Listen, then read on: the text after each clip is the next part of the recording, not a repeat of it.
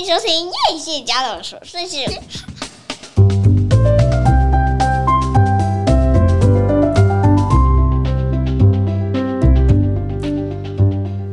欢迎收听叶谢家的琐碎事，我是菲尔米娜，我是夸米，久等了，大家一定等很久，今天怎么还没有上节目？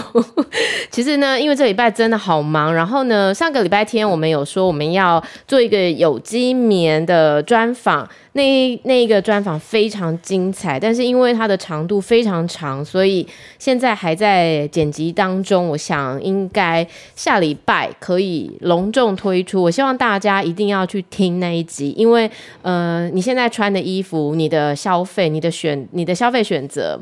都会决定我们这个世界的发展。那很多时候你可能不了解，所以你就会做出不一样的选择。我希望大家听完这个节目呢，就会对你的行为会有很多不一样的变化。那个那个演讲，那个跟这个有机棉蓝天画布的创办人的对谈，我觉得引发我很多很多不一样的想法。那因为这礼拜真的很忙，很多事情，所以我们。那个礼拜六早上才开始录音，我应该要试着说，如果我们什么都没有剪，直接上上去，听众不知道可不可以接受吼？有机棉吗？不是不是，我是说，我们今天时间很赶的情况下，哦，因为你知道我通常是这个时间就会上节目了，可是呢，我们现在还在录音。那我们今天要跟大家分享很多。这个礼拜我们看到很有意思的东西。那因为刚刚匡明一直在做功课，我们一定要让他先讲他那一个。我们要分享一个在 Apple TV 上面的一个很有趣的片子。那除了这个呢，我们会跟大家分享 Taylor Swift。我想大家应应该已经连着两个礼拜一直看到他的名字出现在各大社群。那但是我不知道有多少人会去真的点开。哦，去听说他到底在纽约大学的毕业生面前讲了什么？其实他讲的东西，我觉得是非常非常有意思的。嗯，的确是。那，那我们会跟大家简短的分享这个。那既然要讲到 Taylor Swift，我们当然就要分享他在二零二零那那个时候，我们曾经看过他的一个纪录片，又是纪录片，但是也是非常好看的纪录片，叫做 Miss Americana。对，是不是？她是美国小姐。哦，美国小姐。美国小姐，我们会分享一下她的纪录片。你，我就说这礼拜真的很多。我昨天又看到一个叫做《大宝通灵日记》。哦，通灵也是你感兴趣的。对，非常感兴趣，因为我自从接触到一个通灵人之后，我觉得好像逐渐的、不断的改变了我的人生哈，然后让我朝着很不一样的方向在前进。我觉得。呃，这不是怪力乱神了，这本来就是存在这个世界，只是看你要不要相信。有有时间我们来讲这个，最后来简短的谈一本书啊，这本书其实也是行之有年，但是我最近翻看到了他的一个重新译作，我觉得很好看，就是《小王子》，是我们的前文化部长郑丽君翻译的，亲笔翻译。我觉得如果我在，因为我是在我国小的时候接触到这本书的，那时候根本看不啦，我们在讲啥。但是在我四十四岁的今年看到这个，哎，感触很不一样啊！哎、欸，我觉得小王子是在每个人生命过程当中，你一定都会接触，对不对？对。你可能，哎，国小、国中、高中、大学，然后毕业以后工作之后都会接触。对。但是好像在每一个阶段读起来都会有不一样的领悟。的确，所以我觉得经典文学为什么会被称作经典文学，一定有它可以在数十年、数百年不断流传，然后。让人这样子，诶，叫什么呢？这个书拿起来又放下去，拿起来又放下去，这有一个名词哈，就是让人家可以这样不断的爱不释手，绝对是有它的理由存在的。的确是。好，那我们先让 Kwame 来讲一下，他今天要跟我们分享一个在 Apple TV 上面一个非常特殊的片。对。好，这个片是。其实呃，名字要先讲。名字先讲。那这个在 Apple TV Plus 的一个，它是应该算是纪录片嘛？呃，有一系列。然后它叫前所未见的独特家园。哦，为什么会被这个片名吸引到？可能跟我们最近开始在那个看房子相关的一些资讯有关。是。所以我看到在 Apple TV 看到这个片的时候，我就突然被它吸引到。那我看了第一集，它的故事是发生在瑞典。是。然后呃，瑞典有一个人，一个一个人，一个这个主角名字叫 Anders。嗯。那 Anders 他有一个家庭，那他的家庭成员，他跟他老婆之外，他还有三个小孩。嗯，然后比较特别的是，他的第一个呃，第一个小孩里面他是双胞胎，嗯，一男一女，那其中有一个是自闭症小孩。哎、欸，你知道我最近一直觉得这件事情很神奇，就是双胞胎，双胞胎竟然是会其中有一个会跟别的发展不一样。因为你知道最近我在看那个我的蓝调日，我们的蓝调时光嘛，嗯，然后它里面也是双胞胎，然后那个。他的他的妹妹就是超漂亮、超聪明伶俐的，可是他的姐姐是唐氏症。哎，怎么会这样？这么差距这么大哦？那你刚刚说的这个自闭症是双胞胎其中的一个？其中的一个，对，他们是异卵嘛，一个是男的，一个女。那这个双胞胎其实是一个男生。嗯嗯嗯。然后就是，其实这个这个爸爸他叫 Anders，所以你说自闭症是一个男孩子，是一个男孩子。嗯，嗯。然后这个爸爸他从小。对，到大，他其实他的愿望就是想要建做建建一个房子，嗯，然后这个房子就是带有非常呃古早味的那种呃瑞典的那种风格，全部都是木头的哦，嗯嗯，然后呃他想要盖自己的房子，嗯，然后他盖自己的房子，他跟他爸爸一起盖，然后他们都很厉害，他们不需要任何的，比如说我们通常盖房子，我们都会需要在木头跟木头之间会需要钉子嘛，嗯，他们是完全不用钉子，他用卡榫，他用卡榫的方式。等一下，所以这个双胞胎几岁啊？这个双胞胎，呃，现在的话应该是十八九岁。哦，这么大了。对，那呃，这个主角他从小到大就想要盖自己的房子，哎，对，结果没想到，对不起，对不起，因为想要瑞典嘛，我就不得不想到那个 E K R 是。不是？E K R？OK OK，好，抱歉抱歉。对，然后就是呃，他在盖房过程当中，他的小孩子出生了，嗯嗯，结果他一开始没有想到他的小孩子是自闭症，大概到三四岁的时候，他才发现。结果他就觉得他其实其实是很错愕的，是。为什么他的小孩子这么会有自闭症？嗯，但是他自己本身又是很优秀，嗯，他是足球员，嗯，但是他的小孩子不是他理想中的样子，哦，所以他的房子其实还没有盖，还没有盖好，他们的第一个房子，嗯，然后盖到一半，他就因为这样子很很怎么讲，很沮丧，啊，很沮丧，他就大概停了一年。然后他开始在思考这个这个问题，嗯，然后在有一次因缘际会下，他看到他接触到像有一个那个叫做呃 nature house，呃 nature house，我们这个翻译叫做自然屋，嗯，他就看到这个东西，他觉得哎，这个自然屋的东西非常特别，嗯，他就是在一个房子之外，他做了一个很特别的呃一个玻璃帷幕的一个像温室一样，像温室一样的东西吧，这个房子。就是盖在这里面，嗯，然后在这个温室里面呢，它可以去种你你要你想要的植物，嗯嗯，所以因为我们知道瑞典冬天很冷嘛，是，所以它需要这样子的东西去延长它夏季的感觉，嗯，比较温暖的夏季，才不会一下就冬天，然后整整年都很冷这样子，对，因为它就带着连有一个像是温室温室效应的那种感觉，嗯，就是透过一个玻璃帷幕，嗯，跟房子中间，哦，那这这中间可以调整温度，可以调整湿度。所以他就盖出了一个这样子的东西，等于他是他的房子是。在温室里的感觉，在温室里面的感觉，因为他的房子的外面，他盖了一个玻璃帷幕的东西。哦，所以他的房子就是外面有整个玻璃帷幕笼罩着。笼罩着，对。哦 okay、那比如说瑞典的冬天很冷，那可能很冷的时候，他会先透过这个玻璃帷幕，嗯嗯，再到他的房子。那这中间可能就会阻绝了空气，嗯，嗯嗯，然后跟湿度，嗯嗯。所以说，在他们的房子，呃，瑞典的冬天的他们的房子里面，其实是非常温暖的，嗯嗯。所以。他就想要在这里面开始种植植物，嗯，然后种植植物，甚至他有种花，然后还可以做一些呃农作物的收成。你说种西瓜，我真的是有吓到。西瓜不是我们南部才种得出来的吗？而且它这里面其实还有一些昆虫呢，蝴蝶啊什么都在里面哦。哎、欸，好厉害！那个温室怎么让这些东西进来？吼，对，可能就是那些植物，它们呃那些昆虫的东西，自然而然觉得这个东这个环境适合他们生存，所以他们就会停留下来。嗯嗯嗯。嗯，那在他建造这个过程当中，他发现他跟他的小孩子的互动的关系已经改变了。哦，因为其实我们知道自闭症的孩子，对他对外界的接触会有一些困难嘛。是。好，比如说他没有办法判读人脸的表情，然后有他自己的固着性，对，有他的坚持，他要这样就这样。哈，就是自闭症的孩子有一些他们的特点。而且我发现，在里面讲说，自闭症的小孩子不喜欢自己的房间太小，嗯，嗯，他喜欢比较宽广的一个空间。嗯，那可能是这个空间也造成了，造就了他，就是他开始慢慢对外界 open 他自己，嗯，他可以开开，呃，他可以开始跟别人互动，嗯嗯。那所以说，其实这个房子 Nature House 其实已经改变了这个家庭的关系，嗯、这个家庭成员的关系，嗯嗯、把彼此的呃距离拉得更近，这样的。嗯嗯、所以说他们觉得住在这里面改善了。就是彼此的关系，嗯嗯，就是关系更紧密。是，不仅是这样子，他们还在他们的房子的下面、嗯、地基那边做了一个污水处理系统。哦，好厉害哦！所以说，他们用他们自己的一些污水去把它回收，去把它处理，嗯，然后所排出来的水都是干净的水。他们在用这个水去灌溉他们的作物，嗯嗯，所以他们吃到的这个东西就是他们自己的。怎么讲？回收系统，回收系统的水是很环保的，是很环保、很营养的。嗯嗯嗯。所以，对，所以他们他们其实他他他盖这个房子。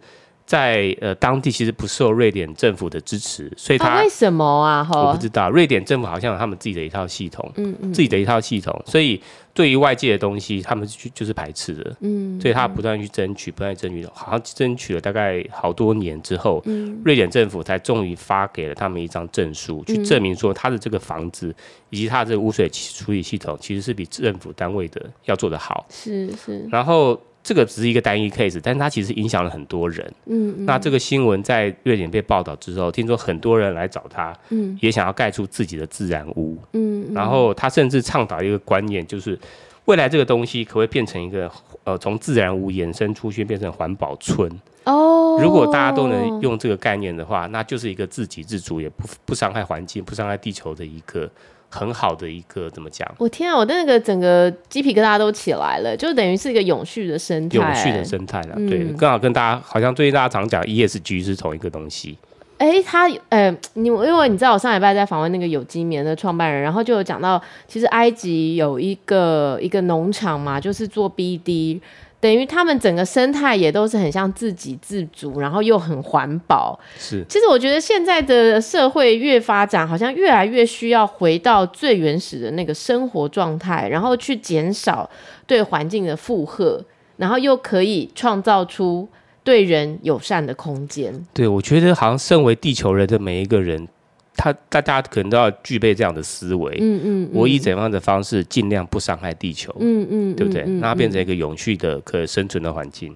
那所以说，现在这个自然屋的运动，在应该是在瑞典这边开始有慢慢的延烧开来，慢慢的开始流行起来。哇，好特别哦！哎，这个纪录片有几集啊？我我会很想要看。看了大概有六七集吧。哇，对。然后他每一次讲的都是，他其实就是讲一个呃。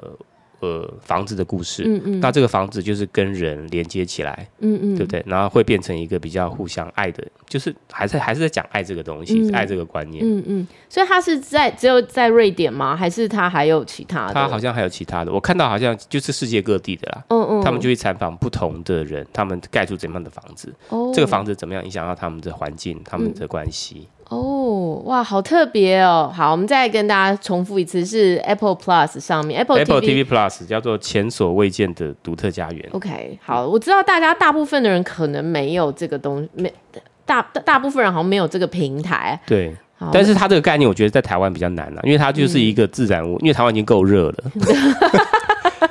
它不需要一个让你的房子更热的东西。台湾台湾需要冷气。虽然说它的那个玻璃帷幕的那些架构，它是是可以开窗的，但是我认为还是因为记不记得有一次我们去龙潭的一个地方，它那个也是室内的啊，对对对，你一进去你就会觉得比较闷热，对，但是它那个环境其实是适合植物啦。是是是，对，那可能在亚热带可能不太适合。没关系啊，我们还是有其他方式可以参与这个绿色环保的运动。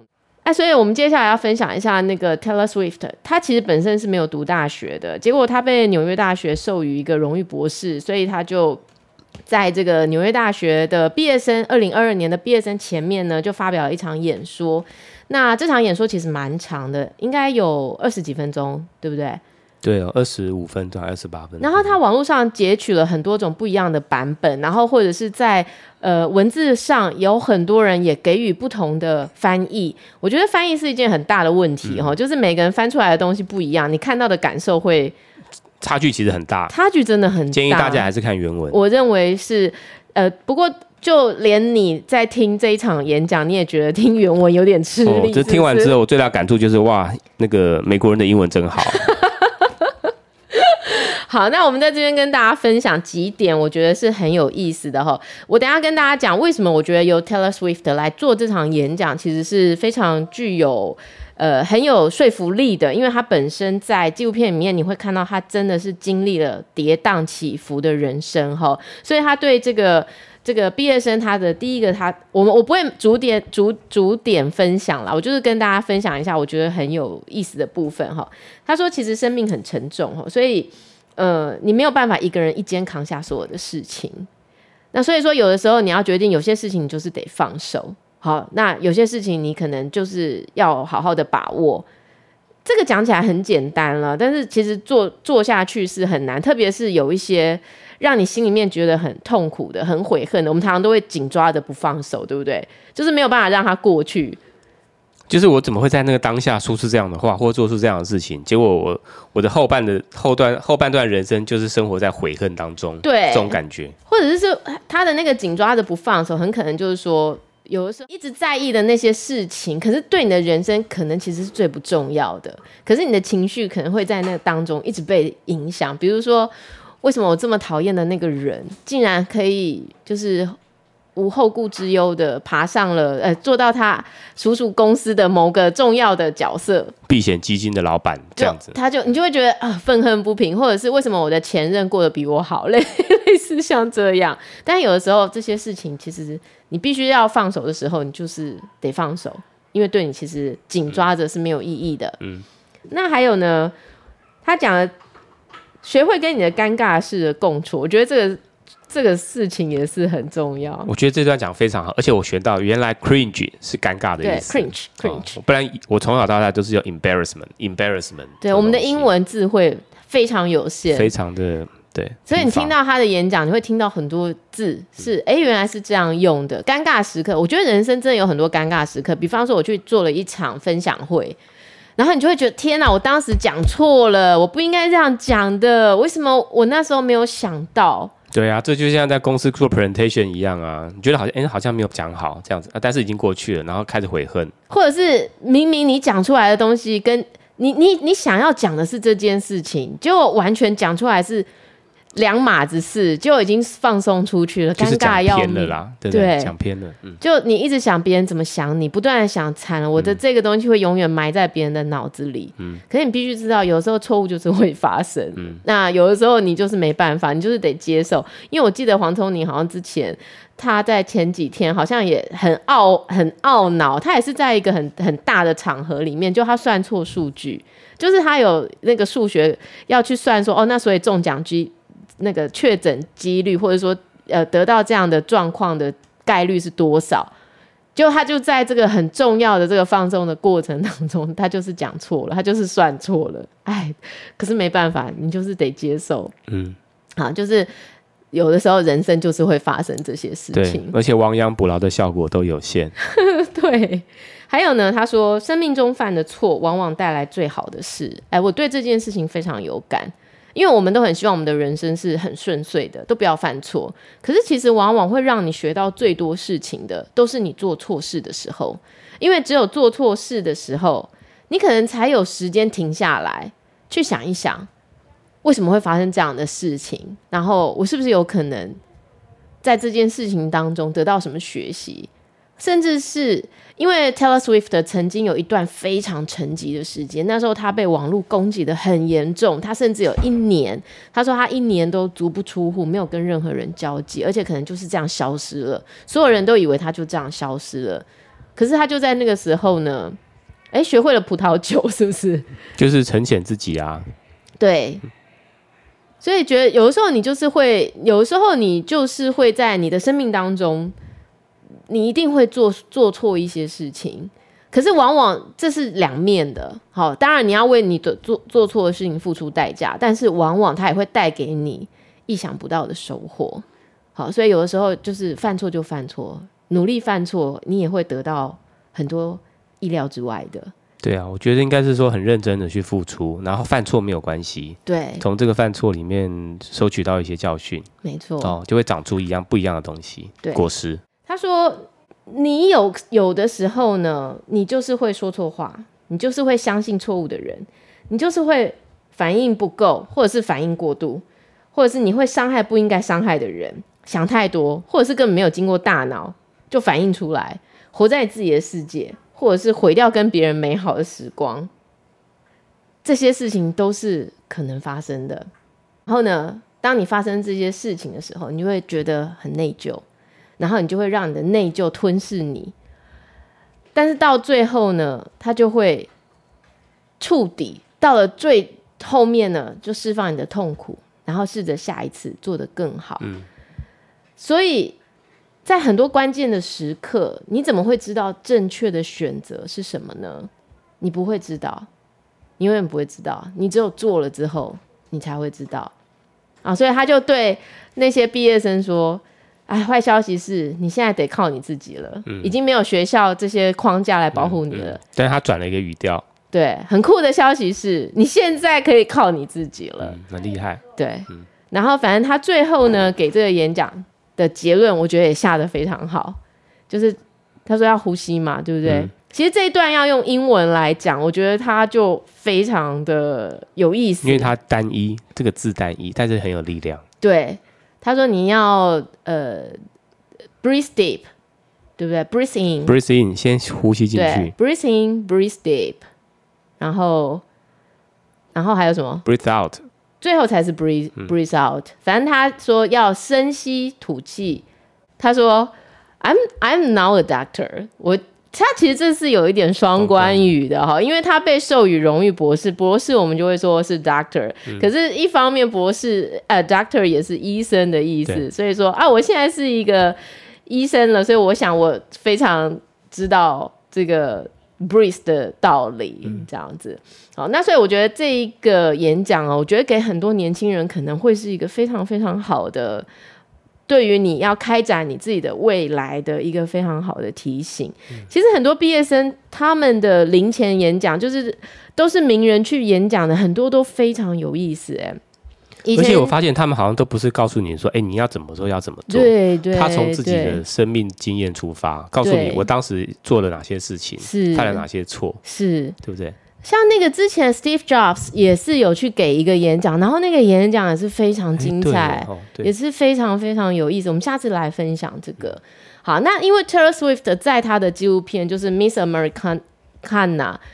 Miss Americana，就是她的这个纪录片里面，就是记录了说，哎、其实她是从十二岁就开始被注意，说，哎、她是一个会写歌、会创作、会弹奏又又会唱的一个小女生的歌手。然后她好像是十六岁的时候正式出道，就成了一个乡村歌手。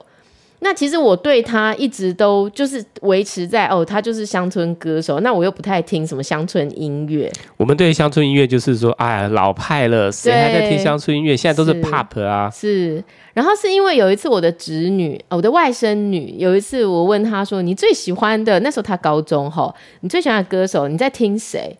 她说：“我在听 Taylor Swift。”哇，我说：“哎，你很喜欢她？”她说：“对。”结果后来呢，我在看这个纪录片的过程当中，哎，我喜欢上这个歌手，因为他说他从小信仰的价值观就是你必须表现得很好，你必须要争取别人对你的赞美，别人对你的肯定才是你的目标。那他从小就觉得他好像要一直维持这样的生活，就是要做到大家都喜欢他，然后他必须要尽其所能的去表现到最好，好像那个才是他的生活的目的。可是慢慢的，在这个过程当中，一直到他成名，他发现说，这个好像不是他要的东西，而且你把你所有的期待都建立在陌生人对你的肯定上，那如果有一天有人不喜欢你了，你的世界就是瞬间的崩坏。然后没有想到，他就真的遇到了这个呃肯伊威斯特吗？就是那个。那个黑人歌手对他的一个很大很大的创伤，而且是在颁奖典礼上，对，他得了一个应该是 MTV 的大奖，最佳录影带吗？对，结果没有想到那个 Kanye West 上台说 Beyonce 才是值得得这个奖的人，这样子。对他尴尬哦，他对他就是尴尬时刻，哎，超级尴尬，他就傻在台上，而且你要想他要出门去面对很多记者说。你是不是曾经很喜欢他的歌？还是你是不是曾经也是 Kanye West 的 fan？那你现在呢？你会不会生气他？你会不会？他根本就无从去反击这件事情，而且这件事情并没有在二零零九年就落幕，在后来很多年之后，竟然他还这个 Can 可到底要讲英文还是中文？Can West 还写把他写进歌词骂他说他是个 bitch，而且他说 Taylor 有同意我骂他是 bitch，你知道他就放了那个录音带，然后这个过程非常复杂，所以他要怎么样一个？一个十七岁就拿到一个这个大赏的人，然后面对一个这样的攻击，可是他当时他选择默不吭声，可是他的默不吭声并没有为他带来这个带来这个平反，就是洗白啦。对，对，反而就是又在很多年之后，然后大家说他就是个矫情的 bitch，然后开始网络上攻击他的人，甚至发起说就是他们要他消失的言论。他要怎么去撑过这么可怕的网络霸凌？然后从一个当红榨汁机，他到底要消失吗？他要因为这些人不喜欢他的言论，他要消失吗？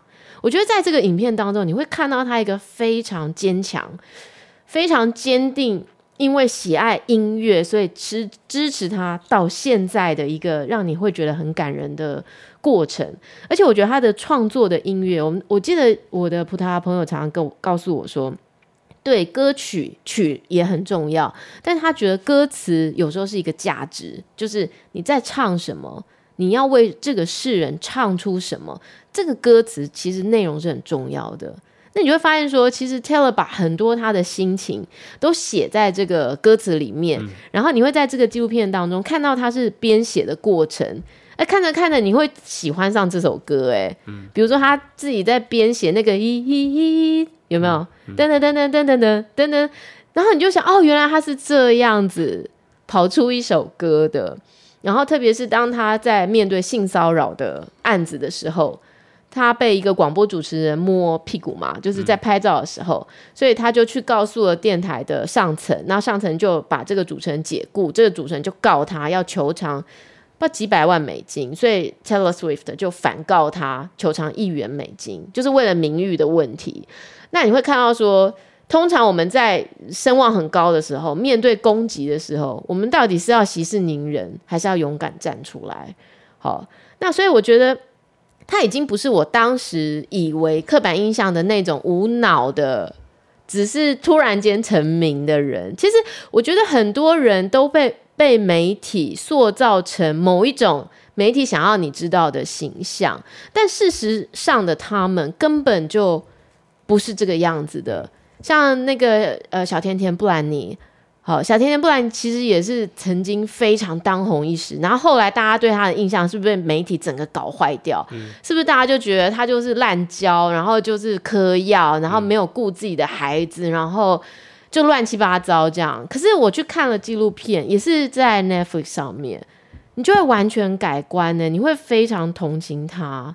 我觉得名人的代价真的不是一般人可以承受的。可是 Taylor，我觉得他是一个极具天赋的歌手，而且他也真的是心性。我觉得他的心智其实是非常单纯的，嗯，但是非常的坚毅，非常的强大。所以我很推荐大家去看一下。如果其实这二零二零年推出来的时候，我想应该很多人都已经看过了。我我也是那个时候看过，但我两年后再重看哦，会像是完全没看过一样。就就等于是你他呃，他现在在纽约大学演讲，嗯，他讲的东西你去印证，把他两年前的东西拿出来看，是是，你就去前后核对，你就哎，他其实是蛮前后一致的人。对对对，对，所以我推推荐大家先看纪录片，看完纪录片的时候去看他这个演讲。你会很感动，我我觉得我在那个当下真的深受感动。我我没有，我讲一个那个，我我觉得他是演讲过之后，我反而去看了他两个音乐录影带，因为他在里面有提到嘛。啊，对对，对。第二就是二十二嘛，二十二岁大学毕业的。是是是，那他比较早期的歌。然后我第二个看他是，他里面讲有讲一个 love story。嗯嗯。因为他去 echo 现场的大学生，他是说，虽然我没有读大学，但是我还是幻想说我在大学的某一个。的某一个特定的情景，就是我走进校园的时候，我会看到我心仪的男生，啊、是是是，那个男生正在看书或在哪里？对，对对，就是他就是有一见钟情那种感觉，就这种东西就是在大学发生的，是是，他就把它写进他的歌里面，然后把它拍成 music video，是 Love Story，所以在 Love Story 一开场的时候，你就会看到这一幕。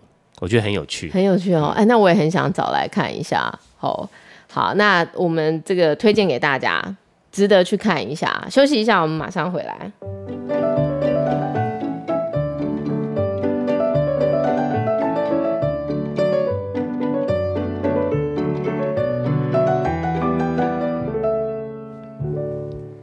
好的，很快回来。接下来呢，我们用很短的时间来跟大家分享一下我刚刚说的这个《大宝通灵日记》。呃，我不知道很很久之前大家有没有听我分享过一个台湾的纪录片？哎，我是纪录片达人，我发现我看的几乎都是纪录片。你要不要我买一本书给你看？我最近在成品有看到一个。教你怎么拍纪录片，是台湾的一个导演写的。你你去看吧，你你你是导演，你去看才对吧？我，我帮你写脚本好了。好，那我今天要跟大家分享一个是，是呃，在很二零一八年的时候，我看了一个纪录片，叫做《看不见的台湾》。那这个看不见的台湾，其实是一个导演，他也是非常意外的状况下，竟然接触到了这个通灵人士，然后呢，因为这个通灵就引发了这整个他在台湾的过程。我们可以再找一个时间来讲这个纪录片了哈。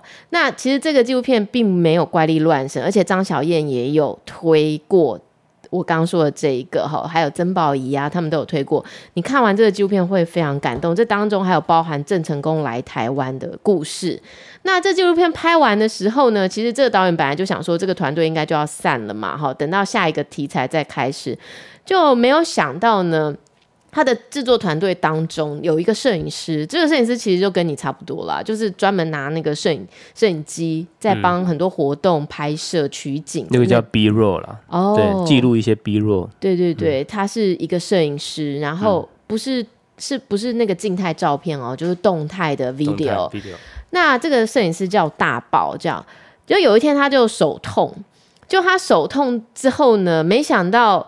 经过这个他们认识的这些通灵老师的指指点呢，他竟然就是在一张白纸上就开始写下天语了，他变成一个传话人了。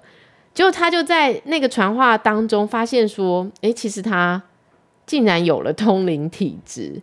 好，所以他们最后把这整个过程拍成一个 video，在 YouTube 上面免费就可以看到，叫做《大宝通灵日记》。对，每个人通灵的那个感应是不是都不一样？对。对不对？是 OK，好，我以为大家都会是一样的。没有，每个人都不一样。然后，其实，在那个过程就很像 key 档，然后很多人都会觉得那个 key 档的过程看起来像诈骗嘛，对吧？嗯、就是你觉得好像到底是真的假的这样子。我觉得是不是真的，我们可以从很多后面的东西去印证啦。比如说，有些仙姑会翘脚，这种应该是假的吧？是假的，因为他们讲的这些天语啊，因为你不懂，所以你不知道到底是。怎么回事？但是就我接触的所谓的通灵，我其实觉得它有两个很重要的事情。第一个，其实我觉得它都是要你往一个正面的方向去发展的。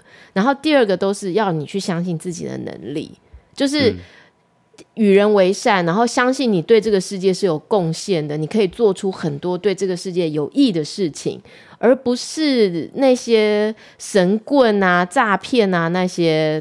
那你在你在这个影片当中哦，我我呃一开始如果你看到，你只是单纯在脸书看到这些介绍，你可能会觉得我很没有兴趣，就是这看起来就是骗子骗人呐、好，但是当你真的点击进去，我鼓励大家都点击进去看完，你会看到这个导演，这是一个女导演，她是个女同志，她会在描述说，她比你还更讨厌这种，这就是。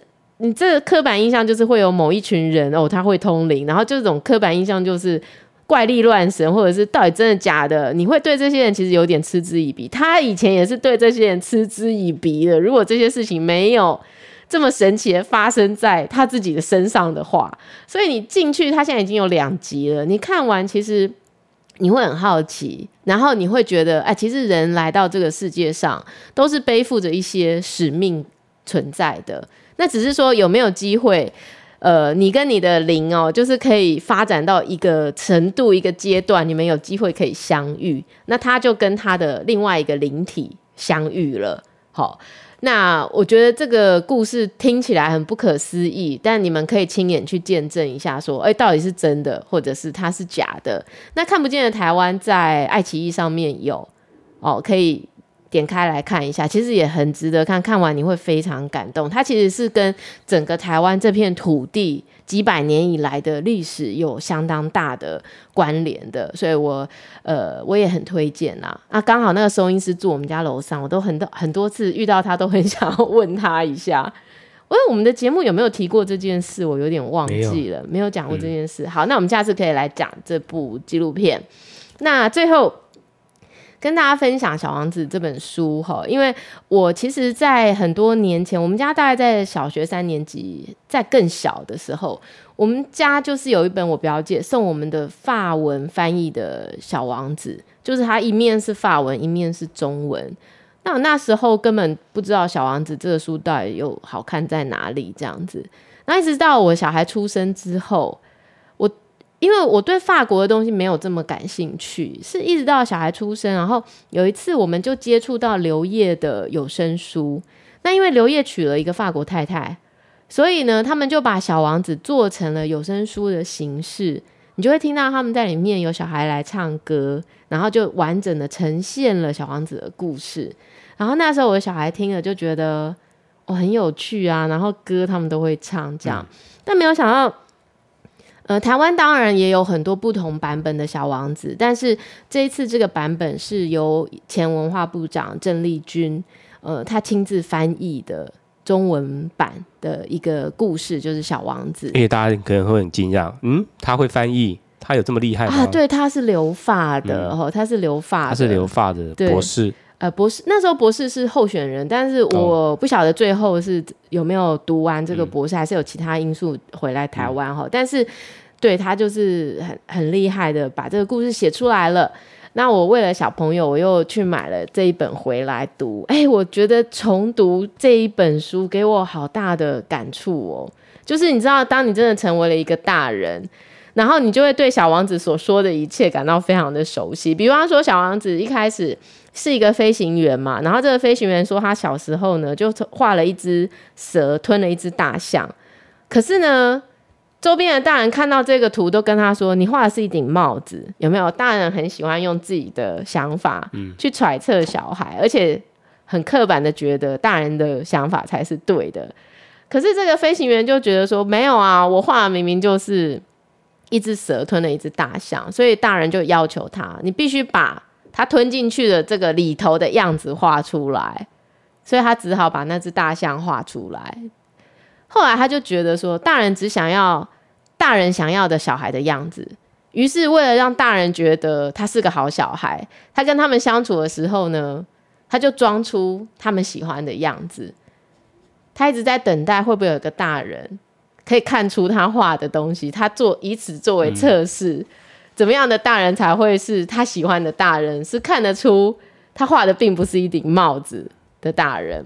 然后他后来就遇到小王子。好，嗯，那这个故事我觉得这么多年后重看，哎，好有意思哦。它里头很多非常关键的经典名句，可能很多人已经看了无数次的小王子了，但对于我，我可能是真的是第一次非常认真的在看这本书。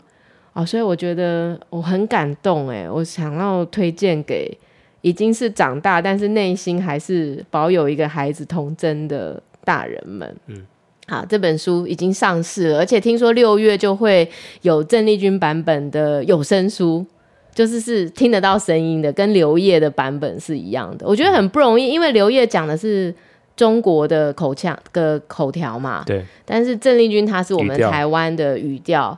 很不一样，我很期待。嗯、那对，今天推荐给大家，我们今天节目就到这里了呀。好哦，今天推荐好多东西哦。对对对，特别是这礼拜其实发生了很悲伤的事情嘛，哈，就是德州发生了这个小学的枪击案，这个真的是，这个这个讲起来应该是。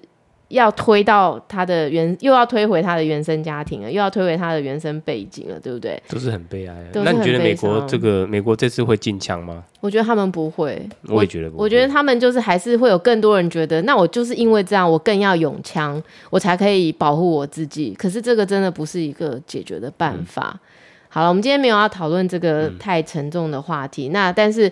因为太沉重，所以我们今天跟大家分享一些更有希望的，希望大家有机会都来早来看一下。嗯，抱歉，我们今天节目比较晚上，我们希望大家还是要打开我们的节目，好好收听。希望你喜欢我的节目，那也欢迎到我的叶谢家的粉丝页留言，呃，看看你对我这集的节目有什么看法。那很快我们也会推出有机棉的专访啊，我们下次再见，拜拜。